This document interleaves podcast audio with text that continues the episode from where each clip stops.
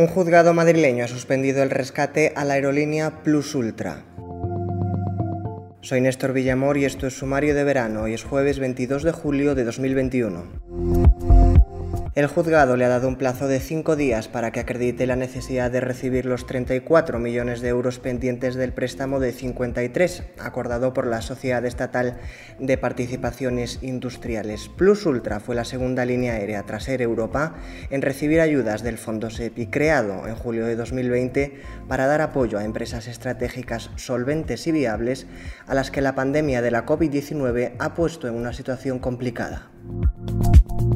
Más de 230 inmigrantes de origen subsahariano han entrado a Melilla a primera hora de este jueves en un salto a la valla que ha dejado varios heridos, entre ellos tres agentes de la Guardia Civil.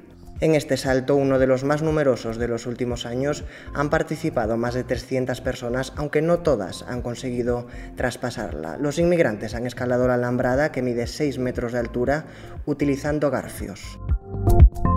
Tienes estas y otras noticias en theobjective.com. Nos vemos mañana.